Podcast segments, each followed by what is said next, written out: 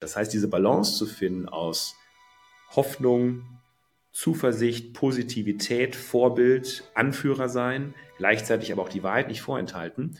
Ähm, das ist bis zum gewissen Punkt gut managebar. Da immer die Mischung zu finden aus akzeptieren, was ist, aber trotzdem sozusagen eine eigene Willenskraft zu haben, eine Schöpferkraft zu haben und Einfluss zu nehmen auf das, was ist, ist so häufig der Schlüssel.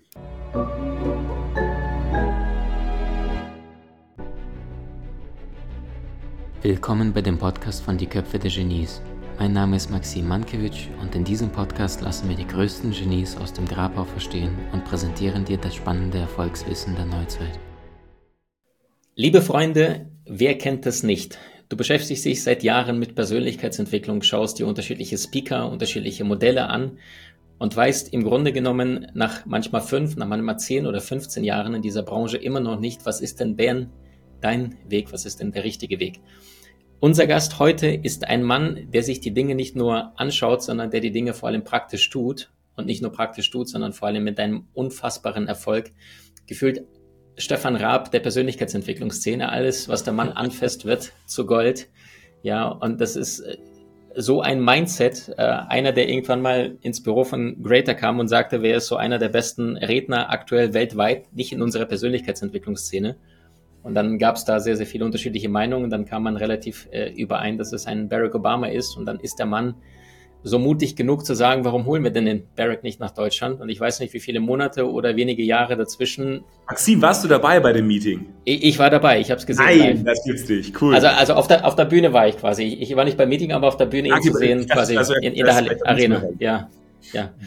Und das heißt, ob es ein Barack Obama ist oder kurze Zeit später ein Anthony Robbins, der schon Jahre in Deutschland nicht mehr war und jetzt plötzlich sein Event äh, auch da anbietet. Der Chef von der Greater Company, Alexander Müller, Entrepreneur, Unternehmer, ein Mensch, der nach Silicon Valley reist, um dort von den klügsten Unternehmern, Menschen, die wirklich hinter den Horizont blicken, schaut und gleichzeitig es schafft, ein glücklicher Familienpapa zu sein von gleich drei schönen Wesen, und ich freue mich umso mehr, dass wir jetzt mit Alex darüber sprechen, wie Erfolg gelingt. Und zwar nicht nur lebenslang in der Suche nach dem Erfolg, sondern in dem praktischen Tun mit all den Krisen, Hindernissen und Hürden, die dazugehören. Lieber Alex, herzlich willkommen. Dankeschön, Maxim, für die Einladung. Alex, wie ist denn, du bist heute 38, hast du mir vorher verraten. Du blickst jetzt zurück in die Zukunft oder in die Vergangenheit und blickst aus der Vergangenheit, hast jetzt so einen Geistesblitz und siehst als Zwölfjähriger denn heute 26 Jahre späteren Alexander Müller mit 38, Leiter von Greater Company, der Anthony Robbins auf der Bühne quasi Handschlag äh, begrüßt. Äh, dein erster Eindruck, vorausgesetzt, du würdest Tony Robbins schon damals kennen.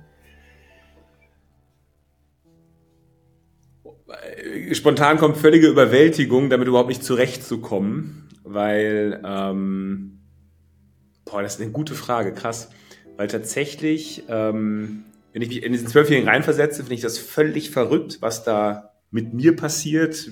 Du sagst gerade die Szene, ich bin auf der Bühne mit Tony Robbins und ich erinnere mich tatsächlich, wie ich da mit, vor 16.000 Menschen mit ihm zusammen hüpfe in der Längstes Arena. Und dann bin ich tatsächlich in diesem Moment so ein bisschen aus mir rausgezoomt und habe gedacht, was passiert hier gerade? Tue ich das, was ich tue? Äh, das ist aber ganz selten, weil normalerweise mein Alltag ist so das Normalste von der Welt. Mhm. Ähm, weil das natürlich nicht über 26 Jahre plötzlich einfach so entstanden ist, sondern natürlich einen ganz, ganz langen Weg ja, mit sich gebracht hat. Das heißt, es ist natürlich alles ganz, ganz Stück für Stück organisch gewachsen, was ich tue, wer ich bin, was greater ist, was Gedankentanken war. Und ähm, aber klar, wenn ein Zwölfjähriger plötzlich 26 Jahre in die Zukunft schaut, dann ist das natürlich irgendwie eine krasse Relation. Mhm. Nehmen wir uns mal äh, auf die Kindheitsreise. Du hast ja schon aus persönlichen Gesprächen weiß ich, dass du da schon dieses Unternehmergehen in dir hattest. Ja. Also wie war diese Reise möglich zu dem heutigen Mann, der da ein Unternehmen leitet, was den ganzen Markt dominiert im Bereich Persönlichkeitsentwicklung?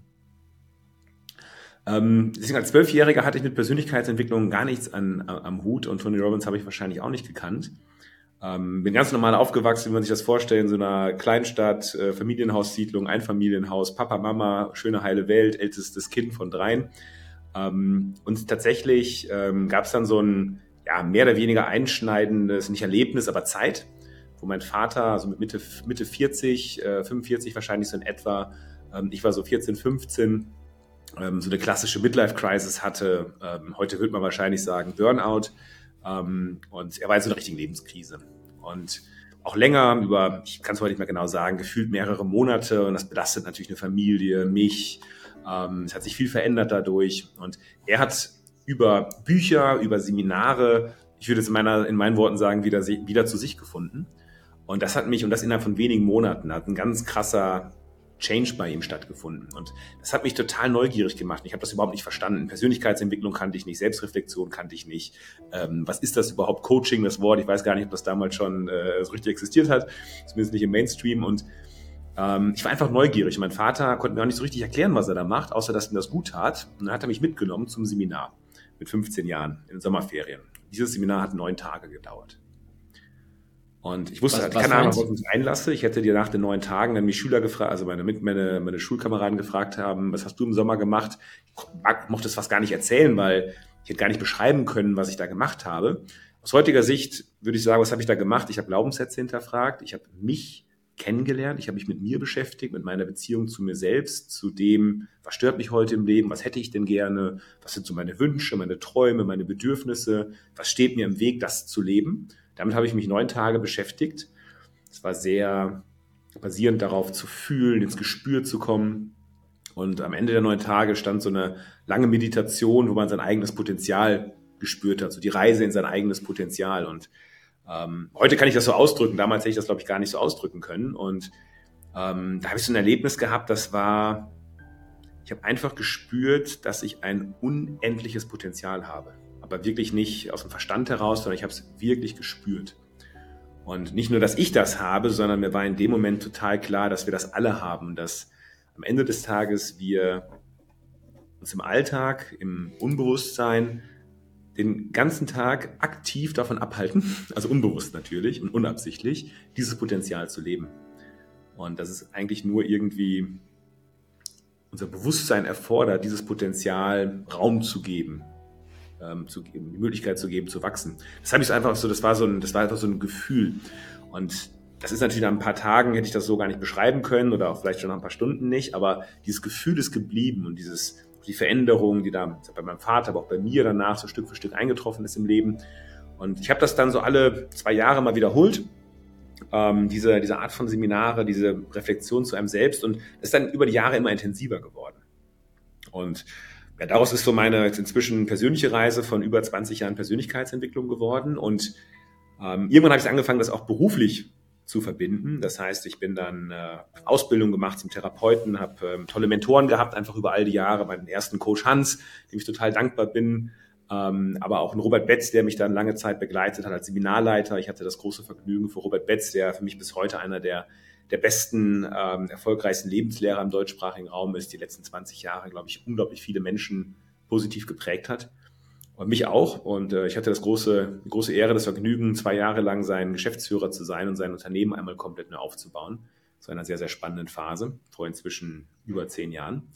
Und äh, das war so das erste Mal, dass ich so die zwei großen Felder meines Lebens, Persönlichkeitsentwicklung, also die eigene Reise und Unternehmertum, das war von Anfang an so eine zweite Reise, die auch in sehr frühen Jahren bei mir begonnen hat, sogar schon früher als Persönlichkeitsentwicklung habe ich angefangen, äh, ja, fast unbewusst Unternehmen zu gründen, Projekte aufzusetzen.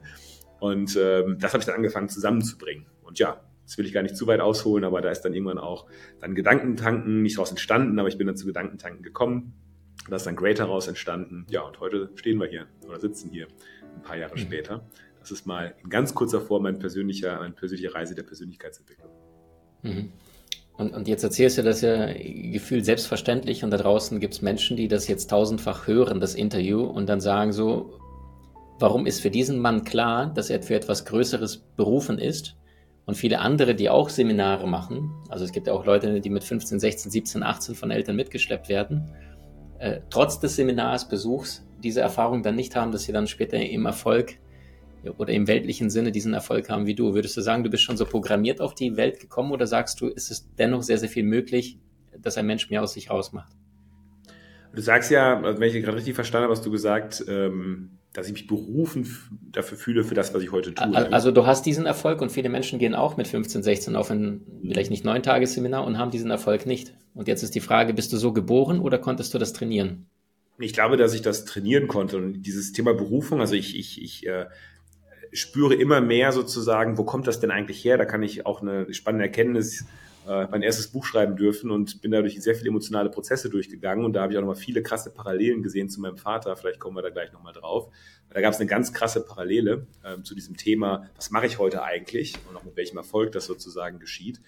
Aber tatsächlich ähm, war das, wie gesagt, ein ganz organisches Entwickeln, sondern ich habe nicht mit 15 gedacht, so, äh, jetzt bin ich dazu berufen. Tatsächlich gab es mit 15 ein Gefühl, was mich nie wieder losgelassen hat. Das Gefühl war, das war so ein krasses Erlebnis und so erkenntnisreich, das muss doch eigentlich jeder kennen und jeder mal erleben. Ich habe nicht verstanden, dass das so, ich nenne es jetzt mal geheim war, was es vor 25 oder ja vor 23 Jahren war. Das war ja überhaupt nicht Mainstream. Bis heute ist es ja nicht so richtig, richtig Mainstream. Klar, Meditation, Achtsamkeit, Yoga, aber wirklich der ganz tiefe Blick in ein Selbst und die, ähm, sich wirklich darauf zu fokussieren, in seinem Leben Stück für Stück immer mehr sich selbst kennenzulernen, ähm, die eigene Verbindung aufzubauen, ist ja bis heute, würde ich sagen, nicht wirklich Mainstream. Vor 25 Jahren schon mal gar nicht. Und das war schon mein Gefühl, dass das, das, das ist doch komisch. Und das ist doch nur eine Frage der Zeit, bis sich gute Dinge rumsprechen, bis gute Erfahrungen geteilt werden, ähm, bis die Konzepte vielleicht immer besser werden. Wie kann man das denn möglichst gut erreichen?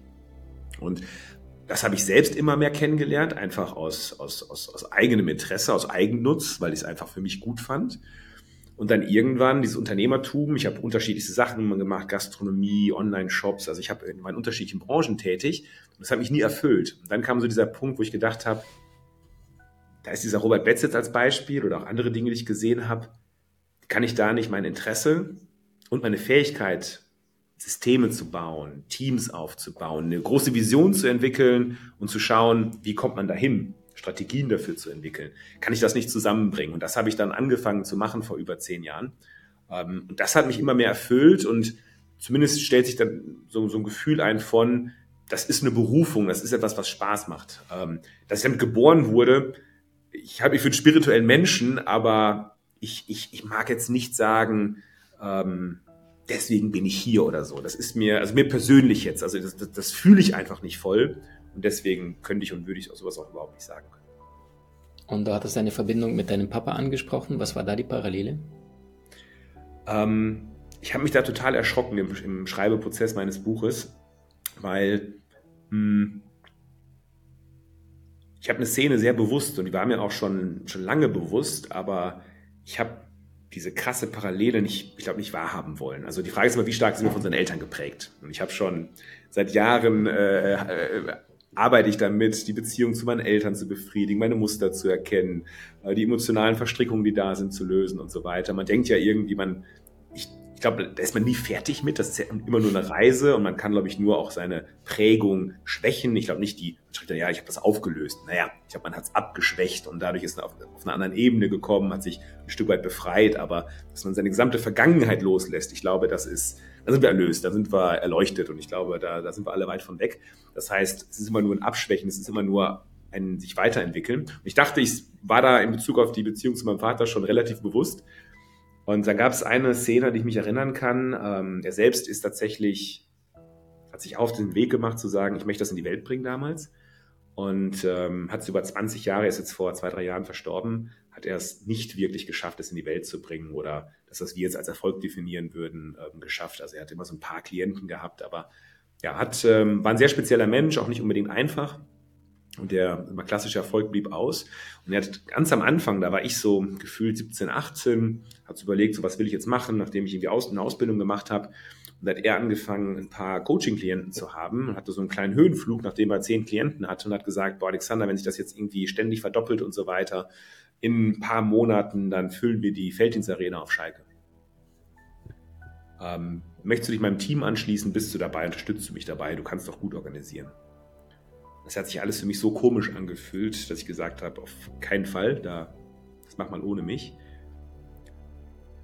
Das war schon irgendwie prägend so. Ich habe mich, das war schon unangenehm. Also heute kann ich darüber sprechen. Ich glaube, vor ein, zwei, drei Jahren hätte ich die Geschichte vielleicht gar nicht erzählen können, weil ich mich geschämt hätte, vielleicht meinen Vater für was auch immer. Und jetzt zu erkennen, die Längstes Arena war schon ein paar Mal ausverkauft, nicht die Felddienst Arena, aber ist ja schon zumindest eine ähnliche Dimension. Ähm, und ich habe da nie die Parallele gesehen. Das hat mich natürlich schon beschäftigt mit, lebe ich die Vision meines Vaters, was für Zusammenhänge gibt es da, wie stark ist meine Prägung. Ähm, und das hat mich, ich das, ich kann dir bis heute nicht genau sagen, was dahinter steckt, aber das fand ich schon eine verrückte Parallele, die ich so noch nie ähm, bewusst wahrgenommen habe, dass die nicht normal ist, dass es kein Zufall ist. Das, ich weiß nicht, ob man da so von Zufall sprechen kann. Hm. Total faszinierend, ja. Ich, ich, ich habe so eine ähnliche Parallele, ähm, ohne jetzt ins Detail zu gehen, aber jetzt auch immer wieder, also beispielsweise jetzt, ich habe ja einen Stiefvater und Vater und bin auch nach Köln irgendwann gezogen und habe dann irgendwann entdeckt, dass ich im Süden von Köln lebe, wie mein Stiefvater im Süden von Berlin, als ich mit zwölf nach Deutschland kam und in der Hausnummer 32 und der auch in der Hausnummer 32 und du denkst dir wirklich so, okay, was habe ich jetzt wirklich bewusst entschieden? Ja, und wirklich beide, der südlichste Teil Berlins, der südlichste Teil Kölns bevor dann die, die Pampa kommt. Zurück zu dir. Frage. Du hast ja nicht nur die Parallele zu deinem Papa reflektiert, sondern bei deinem neuen Werk, It's in You, durftest du ja dein eigenes Leben nochmal aus einer anderen Perspektive betrachten, weil das eine ist ja die Live-Erinnerung und das andere ist in Worten von Konfuzius, wer feststellen will, ob er sich verändert hat, der kehre zum Ort zurück, der unverändert geblieben ist. Das heißt, deine Realität, deine Vergangenheit ist unverändert geblieben. Im Hier und Jetzt hast du aber ein neues Bewusstsein, guckst auf die gleichen Dinge. Was waren da so die Kracher äh, bezüglich deines aktuellen Lebens, die du beim Schreiben festgestellt hast? Also ein Kracher, den, den habe ich, hab ich gerade beschrieben.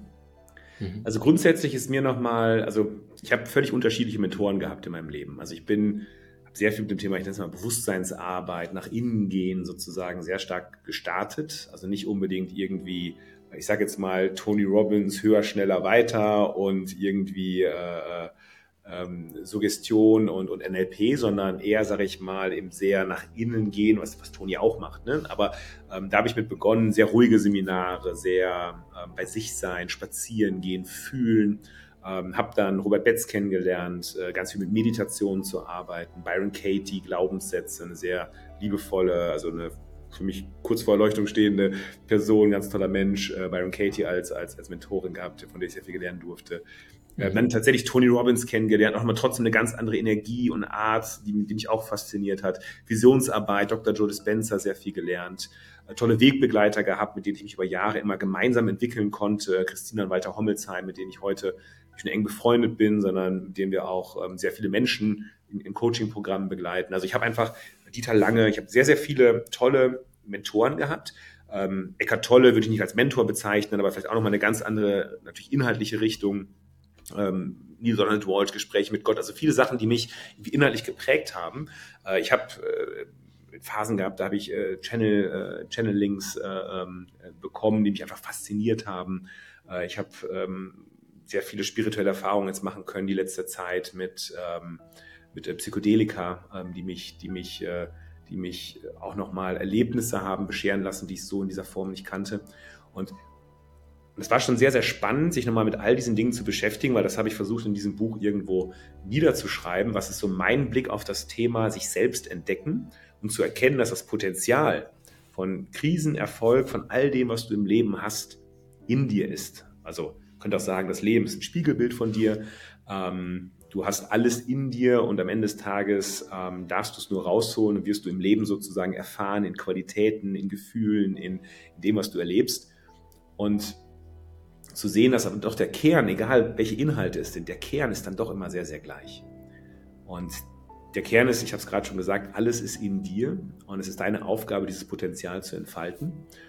Und speziell auf mich bezogen ähm, habe ich nochmal gemerkt, was so meine meine persönliche Lebensaufgabe ist, also für mich selbst, jetzt gar nicht äh, Lebensaufgabe in die Welt zu bringen äh, oder, oder, oder meine Berufung, sondern für mich selbst meine innere Balance zu finden. Wahrscheinlich gilt das für alle Menschen, aber speziell bei mir, ich bin ja schon eher der Macher, der Unternehmer, der, der, die, die männliche Energie, der ins Außen geht, ins Umsetzen geht, der Gefahr läuft, sehr schnell in den Verstand äh, abzurutschen, ähm, wo dann Dinge drunter leiden äh, und so weiter und mich aber immer wieder an diese andere, diese andere Energie, die weibliche Energie, ins Geschehen lassen, ins Vertrauen, ins Gefühl, ins Verbinden zu gehen und immer wieder diese Balance zu finden. Ähm, das ist meine Herausforderung, meine Aufgabe und das ist mir in dem Buch nochmal sehr, sehr klar geworden. Und äh, man schreibt dann so ein Buch, man schreibt plötzlich ein Kapitel über innere Balance und äh, merkt beim Schreiben, wie herausfordernd das ist, das zu schreiben weil man unterbewusst denkt, huch, du schreibst gerade über deine eigene Baustelle, über dein Lebensthema. Und das ist auf der einen Seite sehr befreiend, wenn man es dann äh, durchlaufen hat, das Kapitel. Aber im Kapitel denkt man sich, was mache ich hier überhaupt gerade? Und das waren schon spannende Erkenntnisse. Mhm. Vielen Dank fürs Teilen. Ähm, du leitest ja ein sehr faszinierendes Unternehmen, Greater, ehemals Gedankentanken, was alle im Markt kennen. Und auch mit Greater durftet ihr, weil du ja gerade Stichwort äh, Herausforderungen, Hindernisse angesprochen hast, auch durch einiges gehen, was vielleicht vorher nicht geplant war als da Investoren, Menschen reinkamen. Ne? Magst du da ein bisschen eintauchen? Ja, ja uns gibt es jetzt seit äh, über zehn Jahren und ähm, natürlich geht man als Unternehmen generell durch unterschiedliche Phasen natürlich und wie immer im Leben, äh, privat, geschäftlich, geht es ja nicht immer nur nach oben. Aber tatsächlich haben wir eine Phase, wo es lange Zeit neben kleinen Wellen nach unten, aber es waren gefühlt immer so neue Schwungholen zu neuen Höhen, dass es eigentlich immer bergauf ging. Und ähm, dann gab es so eine Phase, wo es plötzlich äh, Covid kam, wir konnten keine Events machen ähm, über eine sehr lange Zeit. Die Kultur, die uns immer ausgemacht hat, war plötzlich zerstört, weil alles im Homeoffice war, wir nicht mehr zusammenkommen konnten. Ich leider weiterhin sehr viele Menschen eingestellt habe, zu viele Menschen, weil ich nicht wusste, dass Homeoffice, dass Covid keine Events so lange andauern wird, habe äh, andere falsche Entscheidungen getroffen. Und das hat dann dazu geführt, dass, diese, dass es nach unten ging in der Entwicklung und dann nicht einmal nach unten, zweimal nach unten, sondern immer weiter nach unten und diese Aufwärtsbewegung äh, bis auf kleine Wellen nach oben eigentlich nicht stattgefunden hat, sondern das, was dann immer nur nach oben ging, ging dann plötzlich immer nur noch nach unten. Und aus dieser, aus diesem Kreislauf bin ich letztendlich, bin ich, bin, bin das Unternehmen, ähm, sind wir letztendlich nicht mehr rausgekommen. Ähm, Ganz kurz eine Frage dazu, ja. Wie geht's dir als Geschäftsführer von einer Company, weil, weil ich habe ja auch mein Team, ja, ich habe auch diese Verantwortung. Ich, ich kenne diesen finanziellen Druck, du zahlst Löhne, du hast Familien, alles, aber gleichzeitig, du bist ja der Häuptling, du musst ja lächeln und, und sagen, da ist der Kurs. Also wie hast du das mit dir ausgemacht, ohne die anderen zu verunsichern in dem Moment? Wie hast du dich da gefühlt? Ja, ähm, ja das, ist, das ist spannend. Ähm, also es ist natürlich immer ein ganz großer Drahtseilakt. Auf der einen Seite darfst du den anderen natürlich das Signal geben, ich bin confident und ich bin klar und ich weiß, wo es lang geht, weil du sagst, du bist der Kapitän, du bist der Anführer. Gleichzeitig darfst du authentisch sein. Du darfst auch den Leuten die Wahrheit nicht vorenthalten. Gleichzeitig, nur für mich selbst muss ich auch schon dran glauben, was ich tue. Wenn ich nicht, mhm. wenn ich nicht daran glaube, was ich tue, kann ich selbst ja schon gar nicht richtig agieren, unabhängig davon, dass ich kein gutes Vorbild bin. Aber sich ein Vormachen ist ja auch falsch. Das heißt, diese Balance zu finden aus Hoffnung, Zuversicht, Positivität, Vorbild, Anführer sein, gleichzeitig aber auch die Wahrheit nicht vorenthalten. Ähm, das ist bis zu einem gewissen Punkt gut managebar. Ich glaube, das ist auch eine Fähigkeit am Ende des Tages von, von guten, erfolgreichen Unternehmern, Führungskräften, Leadern. Ähm, nur das hat in dieser Phase eine Dimension nachher angenommen, ähm, dass dann irgendwann diese innere Zerrissenheit aus, ein Teil von mir hat daran geglaubt und hat das auch. Und der andere Teil hat eigentlich gespürt, immer mehr gespürt, das kann nicht klappen. Und das hat mich irgendwann so dermaßen energetisch belastet über so einen langen Zeitraum, über am Ende des Tages war die gesamte Phase dieser, ich nenne es jetzt mal Krise, wahrscheinlich eineinhalb, zwei Jahre, eineinhalb Jahre waren es. Ähm, und das hat dann irgendwann zu dem Punkt geführt, dass ich einfach, ähm, ist jetzt wie gesagt eine sehr lange Geschichte, sehr verkürzt, ähm, ich habe es dann in, in tatsächlich im Buch auch relativ ausführlich dargestellt, ähm, sehr viele Einblicke auch gegeben, wie es da mir gegangen ist. Und letztendlich hat es dann zu einem Punkt geführt, wo ich wirklich aufgegeben habe, wo ich einen Insolvenzanwalt angerufen habe und das wollte ich immer verhindern. Das Schlimmste, was mir hätte passieren können, dass ich komplett scheiter mit, mit dem, was ich tue, was, was wir bei Greater tun. Und habe diesen Insolvenzanwalt angerufen, mit der Bitte, alles vorzubereiten äh, für, die, für die Insolvenz, weil ich nicht wusste, ob es uns nächste Woche noch gibt. Ich habe das, ich habe ihn angerufen mit so einer, mit so einem Satz wie, dann ist es halt so. Dann, dann ist es halt so. Dann kann ich das, was ich jetzt über eineinhalb Jahre, über, über mehrere Monate ganz intensiv habe, versucht mit aller Kraft, die in mir ist, zu verhindern, kann ich nicht verhindern. Ich habe mir Coachings genommen, ich habe versucht zu reflektieren, also ich habe alles gemacht. Und das war so spannend, was da passiert ist, denn in dem Moment, wo ich gesagt habe, dann ist es halt so, das war das, was der, was, was Buddha als äh, Acceptance, also Akzeptanz ist der Key zu Happiness. Akzeptanz ist der Schlüssel zu Happiness ist.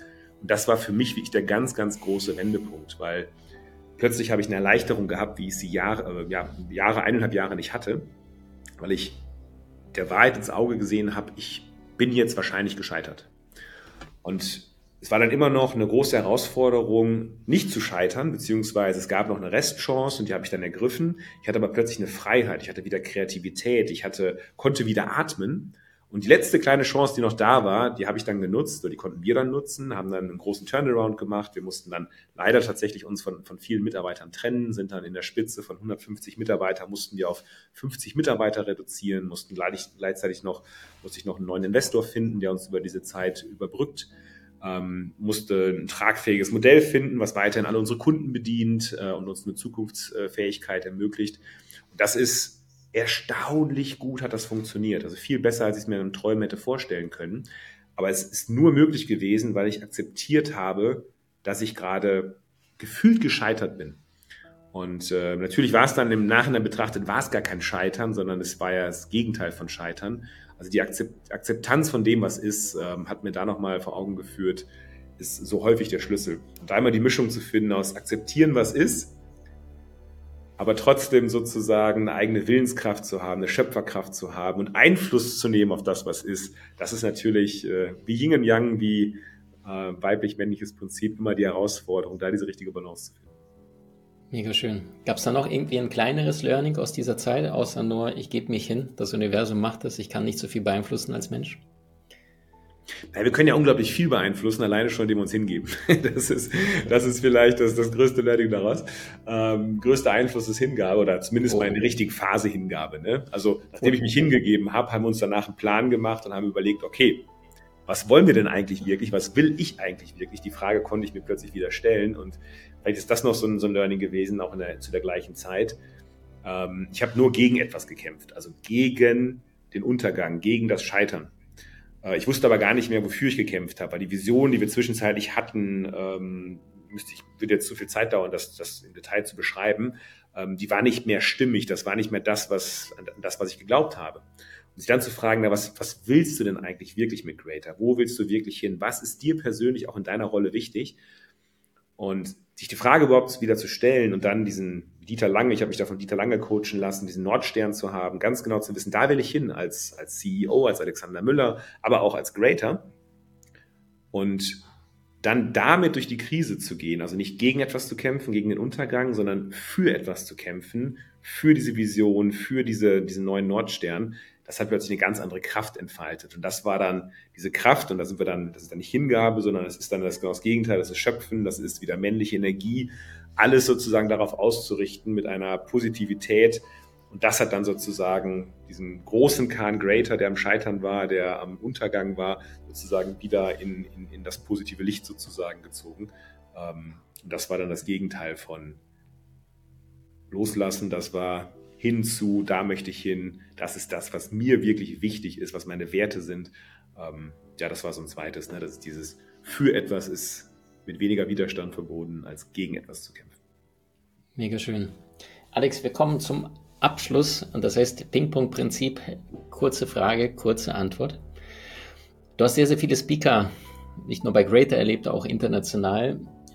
Was war so dieser eine Moment oder vielleicht dieses eine Learning von irgendeinem bestimmten Speaker, irgendeinem bestimmten Menschen, wo du gesagt hast, aus deiner heutigen Sicht war das einer deiner größten Game Changer. Manchmal ist es ja nur ein halber Satz in einem Buch oder beim Vortrag oder irgendeiner der ganz großen, vielleicht der Moment mit Toni. Weißt du noch was?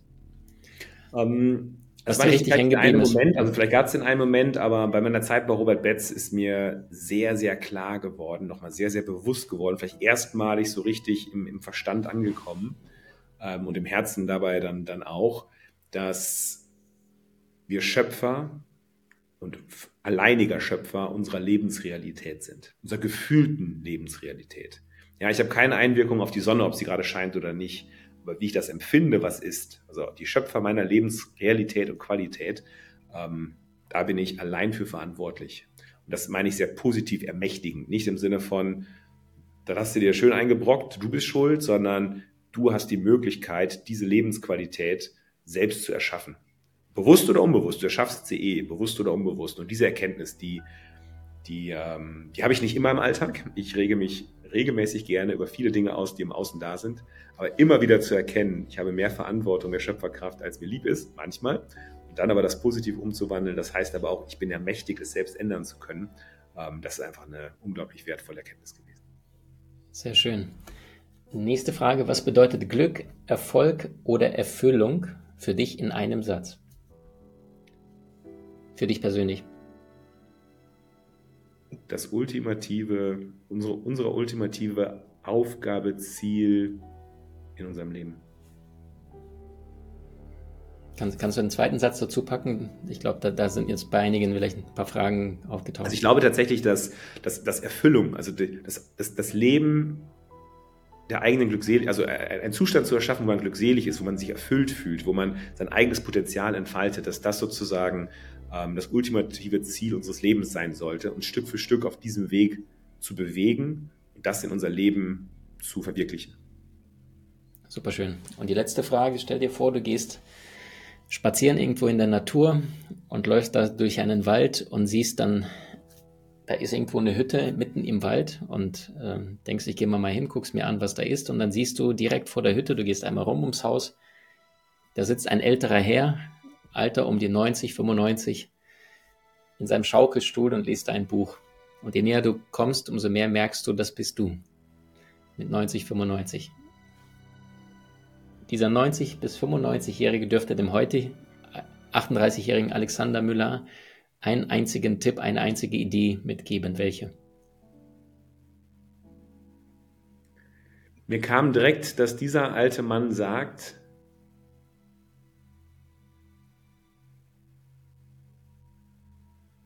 alles, was passiert ist, war richtig so. Das, das kam mir ganz spontan und ähm, gar nicht so, dass ich das perfekte Leben gelebt habe, also doch irgendwie, sondern dass der alte Mann sozusagen in totalem Frieden ist mit dem, was ist, mit dem, was war. Ähm, nicht in der Bewertung ist. Wenn das der 95-jährige alte Mann sozusagen geschafft hat, dann hat der 38-jährige eine tolle Zukunft vor sich. Das klingt super. Freunde, It's in You, das nagelneue Buch von Alexander Müller, jetzt ab sofort im Handeln auf diversen Plattformen und Co. Alex, danke für deine Zeit.